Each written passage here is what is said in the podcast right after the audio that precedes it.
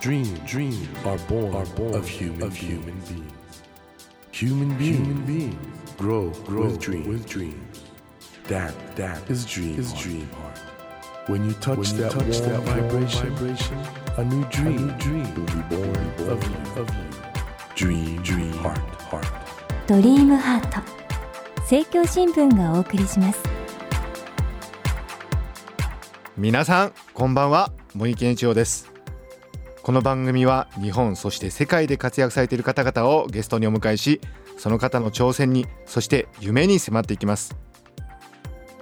さあ今夜お迎えしたお客様は東京大学教授で社会学者の吉見俊也さんです。吉見さんは東京都のご出身。1976年に現在の筑波大学附属高等学校を卒業後東京大学教養学部に入学。卒業後東京大学大学院の社会学研究科で学ばれます。その後東京大学新聞研究所助手助教授東京大学社会情報研究所教授を経て2004年より東京大学大学院情報学館教授にまた2011年からは東京大学副学長を兼任されていらっしゃいます。演劇論的なアプローチを基礎に日本におけるカルチュアルスタディーズの中心的な存在として先駆的な役割を果たしてきた方です。今日は吉見先生をお迎えしていろいろなお話を伺います。よろしくお願いします。よろしくお願いします。あの吉見先生今東京大学の副学長されてるところでかなりお忙しいんじゃないですか？それも忙しいんですけれどもまあ副学長をしているということだけでなくて、はい、学生もいますし、ええそれからまあ外のこともいろいろやっていますから自分で自分を忙しくしているような感じですね。東大の先生はお忙しいですよね。いやそんなことないあの学生さんはいわゆる社会学を社会学もいますし、はい、えメディアの研究をしている学生もいるし、はい、文化の研究をしている学生もいます、はい、先生のいらっしゃるこの情報学館というのはこれどういう研究テーマの方がいらっしゃるんでしょうか？これはの文系と理系の融合組織で、ええ、まあ、理系の方だとコンピューターサイエンスをやっている学生もいますし、はいはい、ただ私は文系の人間ですから社会学や経済学やそれから心理学やいろんな方面からメディア、それからコミュニケーションのことを研究している、まあ、そういう学生たちですね。なるほど。まさにあの総合的な地としての大学、はい、そうですね、まあ、とにかくメディアとかコミュニケーションとか情報っていうのをテーマに違う分野からアプローチしていこうってこういうのが2000年頃にできて、はい、もう15年ぐらい経ってます。なるほど。あのまあ吉見先生のですね学問の分野について次週にゆっくり、はい、お伺いすることにしてるんですけども、はい、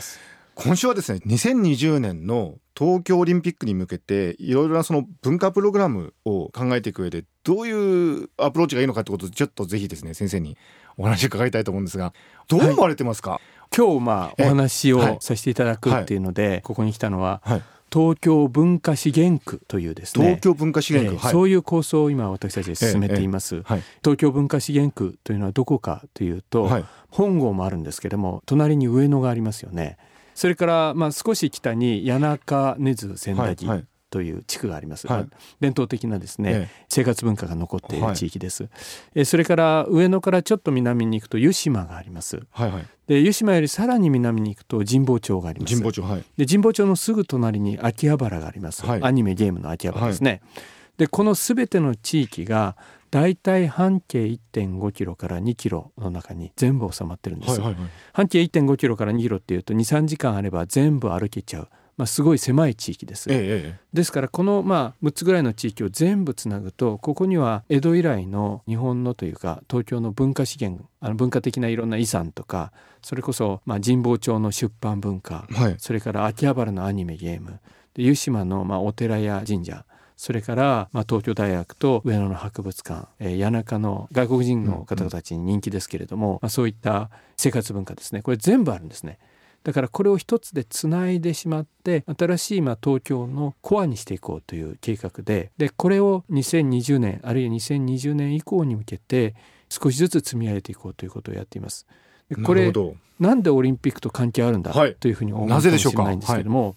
ある種ですね2020年のオリンピックに関してはいろんな問題が発生してきたと思います。はい、新国立競技場の問題それからエンブレムの問題、うんでで今またあの建設の予算がどうっていうんでいろいろ問題になってますよね。えーはい、まあ、なかなか2020年決まった時には皆さん喜んだでこれ東北の震災復興と東京のオリンピックを一体のものとしてやっていこうっていうふうに盛り上がったんですけど全然そうなってないじゃないですか。うん、で何が問題かっていうと1964年の時のオリンピックの価値から脱却できていない。つまり1964年の成功体験を引きずりすぎているのが一番の問題だと思います。うん、まずあのじゃあ1964年の時のオリンピックの価値観というのはどういうものだったんでしょう？1964年というのは、はい、日本が高度経済成長の時ですね、えー、右肩上がりにどんどんどんどん伸びていく時期です。はい。はい、でこの高度経済成長と一体のものとしてオリンピックがやられましたから当時のスローガンはより早くより高くより強く成長する、はいね、これがまあテーマだったんですね。えー、でも2020年の日本は違いますよね。より 高くとかより早くとかより強く成長していこうっていう時代じゃなくて世の中も成熟社会に変わっているって言いますか、はいはい、もうどんどんどんどん開発してっていうんではなくて自分たちの生活を豊かにしていこうという時代に変わってるというふうに思うんですね。えええ、そうするとこの時代のオリンピック、まあ、本来ならばどうあらねばいけないかって考えると、うん、先ほどのスローガンとまあ対応させて言うと、まあ、より楽しく、まあ、より楽しくというのは生活のクオリティ質の問題だと思います。それからよりしなやかにレジリエンスっていう英語がありますよね、はいはい、要するにこの非常にこう強い風が吹いたり世の中こうすごく変化が早くて変わっていっても、はい、しなやかに対応しながら自分たちの価値を失わないみたいなですね、え。それからもっと重要なのはより末永くということだと思います、はいはい、末永くというのはサステナビリティ持続可能性っていうふうに言われますけれども、はい、サステナビリティの問題で私たちがこうどんどんどんどん発展し成長する社会というよりは生活の質とかそれからしなやかさとか多様性とか、うん、まあ、そういう価値をこう守りながら末永く継続していくそういう社会に向けてのイベントであったり都市を作ることであったりしなくちゃいけない。でそのような時代の変化の中で、この先生が今おっしゃった東京文化資源区構想というのが重要な役割を果たすと。そういうことです、はい、あの文化資源区が目指しているものはずっと僕たちは持っているんだけれども、うん、都市の中にあるんだけれどもその、まあ、忘れかけている価値を再発見する、うん、1964年のオリンピックの後青山通りですとか首都高速道路ですとか地下鉄ですとか、まあ、スピードの速い交通手段がどんどんこう広がっていきました、うんうん、そして代々木のオリンピック競技場にしてもですねそれからそれ以外のこの大規模な施設にしてもどちらかというと東京の南とか西の方に作られていったんですね。はいはい、そうすると東京の文化のコア中心で前のオリンピック以降北や東の方から南や西の方に移っていったと思うんですよ。なるほど。でも東京の価値を考えると本当の東京の価値がまあ、江戸以来といいますか、幕末以降ずっとこう数百年にわたってあったのは南や西ではなくてむしろ上野や浅草やそれから神田屋っていうそういう地域だったと思うんですよ。でその、まあ、地域の持っている価値をもう一回再評価して、はい、もう一回蘇らせることが、まあ、21世紀だからこそできるんじゃないか。なるほど。そんなことを考えてるんです。あのオリンピックというと世界中の方々がいらっしゃるわけですけど、はい、お先生がおっしゃってる今のこの地域ってあの日本の歴史の中で国際交流とかそういう視点から見ても、特徴があるんですね。はい、江戸時代は鎖国していたっていうふうに言われますが、はい、だけども鎖国していても参勤交代がありましたから例えば津軽とか、うん、それから薩摩とか長州とか加賀とか、まあ、全国のいろんな違う文化が江戸に集まってきて交流してたんですね、えー、だから江戸はもともとすごくコスモポリタンな多文化的な都市だったと思います。はいはいでなおかつ明治になると特に神保町なんて典型的ですけれども、はい、数万の中国人留学生がみんな神保町の周りにいたんですよ。あ当時からです当時から当時から学生や知識人のチャイナタウンみたいなところが神保町の周りにちょっとあって今でも、はい、まあ、中華料理のお店なんか結構ありますよね。多いですよね。多いです。はい、で例えばロジンにしても、はい、周恩来にしても、それから部分的ですけど孫文にしてもですね、あの辺で留学していた。そして彼らは例えば今あの中華人民共和国って言いますよね。はい、でこの人民とか国民とかその現代中国を作っていく基本的な考え方っていうのはその西洋のこの言語から翻訳されて日本語になって、うんうん、日本語の考え方今度中国に広がっていくっていうこういう経路をたどっているから、うん、まあ、近代中国作るそのまあなんていうか元のベースがこう神保町にあったっていうようなところもあると思うんですね。はいはいはいでさらにこの地域というのは江戸幕府と関係深かったですから幕末に将棋隊が上野に立てこもりますよね、ええ、で将棋隊が立てこもって負けて会津に行きますよね、うん、で函館にまで行く。江戸の文化が北に上っていく、まあ、出口でもあり、うん、それから近代が進むと東北の人たちや北陸の人たちやその北の方からこういろんな人たちが東京に入ってくる入り口でもあった地域だと思うんですね。うんうん、特にまあ、上野は博覧会をいっぱいあそこでやってましたから、はいはいはい、ものすごく華やかで大イベント空間だったんですよ。そういうふうな東京の華やかなこの地域の記憶をもう一回読み返らしていくことの方が、海外に対してものすごくインパクトのある場所になるんじゃないかっていうふうに思います。これはあの現在進行形のはいそうです。プロジェクトということで、あのー、この話は別に僕が妄想で言っているわけではなくてですね。まあこんな話を何人かと話して計画を立てていたらば、ええ面白いねって言って集まってくる人がどんどん増えてるんですよ。はい、別にあの大きな予算がついているわけではありません。むしろグラスルーツ的に草の根的に東京都心北部ですよね、はい、アップ東京っていうふうにも言ってますけども、うん、このアップ東京地域の、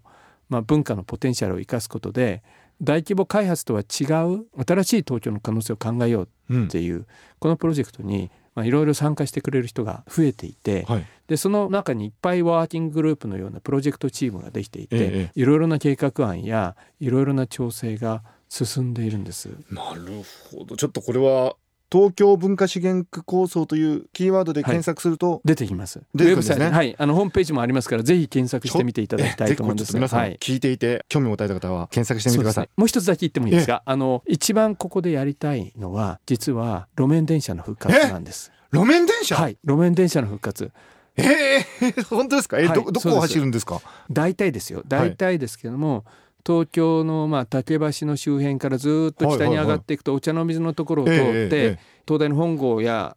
そこからちょっと東に行くと、まあ、忍ばずの池の辺りですね。忍ばずの池から、えー、上野の広小路をずっと降りていくと秋葉原まで出ますよね、秋葉原からもう一回西に行くと、まあ、大体神保町あたりにますね。そこでこうぐるっと回りますね、ですから神保町秋葉原あたりから本郷上野までのあたりをぐるぐるぐるぐる回る路線を作りたいな先生あの昔のあの夏目漱石の小説なんか読んでますと出てきますもんね。はい、出てきます。はい、それをいいですね。いいと思うんですよ。それで、ね、例えば地下鉄を考えてみてもこっちの駅から入ってずっと地下だけ通ってって向こうの駅に出ますからこの地下鉄で動いているその上の街がどうなってるかって私たち全く知らないですよ、ね、はいはい、でも路面電車っていうのはずっと街を見ながら動きますから地下鉄ほど速くはないかもしれないけれども、うん、街と乗客のインタラクションといいますか、はいはい、街がこう常に乗客に見られるから僕街が綺麗になると思うんですよ。なるほど。うん、でなおかつ海外の人たちが、まあ、成田で降りて京成のスカイライナーかなんか乗って東京の玄関口である上野まで来て上野からこうぐるぐるこの地域を回ったら東京の良さがもっとわかると思うんです。なるほどね。だからインバウンドのトゥーリズムにもいいしそれから路面電車がいいのは徹底的にバリアフリー。でしかもエコで。うん、でなおかつ防災対策にもなって、まあ、緊急車両がですね、はいはい、緊急時にあそこの路面電車のところを通ればいいですから、はいはいはい、熊本の地震の時も、はい、あそこ熊本路面電車残してますから、はい、そこをこう緊急車両通っていったっていうですねあそういう時にも役に立つそういう時にも役に立つ。だからいろいろ考えると波及効果がものすごくある新しいまあ古いんだけれども新しい交通手段で速さという考え方から僕たちが少し脱却すると、はい、まあ、路面電車の価値それからこの地域をつないでいく新しいこの東京トラムタウン TTT って言ってますけども新しい街を作る、はいはい、古さを生かす新しい街。この価値観の転換をしかしたいんですね。先生があの先ほどおっしゃったレジリエンスという意味においても、はい、向上すると。そうです。僕たちはあのあまりにも新しいもの、うん、それから大規模なもの、はい、高いもの高さがですね、ね、そういう経済効率だけを追求してきてしまったから逆にその脆弱になってるというかレジリエンスという意味ではすごく弱くなっちゃってるんじゃないかっていう気がするんです。あとは先生他にもなんか構想が？東京について言うと2つやりたいことがあって、まあ、1つはもう文化資源区の中でですねこの路面電車復活ですよね、もう1つはこれ実現できないかもしれないけれども、首都高速道路のどっかが取れると思うんですよ。取れる、はい、だからあの時全部気にですね、ね、あの運河の上とか川の上とか、全部空を埋めちゃったじゃないですか。ええだけれども例えば日本橋の上でも、うん、一部でもいいから首都高速道路取っちゃって、はい、上がこう青空になったら、はい、きっと気持ちいいし、それから環状線外環道とか、まあ、外側の道路が随分できてきますから、うん、都心部にはあれほどの高速道路いらなくなってんじゃないかいらない場所があるなるほど。だったら、はい、一部でいいから取ると私たちの都市に対する価値観が少し変わるんじゃないか。うん、こんなに、まあ、都心部まで高速道路が上を埋め尽くしている都市なんてないですよね世界中で。そこが例えばねタルコフスキーの惑星ソラリスなんかでそこら辺が描かれたりはしましたけど、あの時代は良かったかもしれないけれども今となってはもう。むしろ取れるところは首都高速道路を取っ払っちゃって、もう一回青空を取り戻した方が新しい東京に向けてのイマジネーションがこう生まれてくるんじゃないかなるほど。そんなふうに思います。かつてはすごく大きなもの新しいものを作ろうっていう、ええ、だけど今はむしろもう早くなくてもいいからゆっくりでもいいから価値あるものを取り戻そうっていうそういう方が流れになってきてる流れになってる。そっちの流れの方が魅力を感じる人が増えてきてるんじゃないかっていう気がします。あの東大のシンボルである赤門もかつての加賀藩の藩屋敷のもんですもんね。はい。はい、そういうものが意外と価値を価値をもう一回出てきている、まあ、それだけ社会が成熟してきているということがあるかと思います。いやなんか非常に楽しいお話をいろいろ伺いまして東京の未来が楽しみになってまいりました。先生あの来週はですね、はい、あの先生の学問の問題それから東京大学を含めた大学のあり方などについてちょっとですね、はい、いろいろお伺いできればと思いますので。大学が今危機だっていう、はい、そういう話、ね、先生もあの文系学部廃止の議論がある中で、はい、その辺りの意義なんかもちょっとお伺いしたいなと思いますので、ね、ぜひよろしくお願いします、はい、こちらこそよろしくお願いします、ということでドリームハート今夜は東京大学教授で社会学者の吉見俊也さんをお迎えしました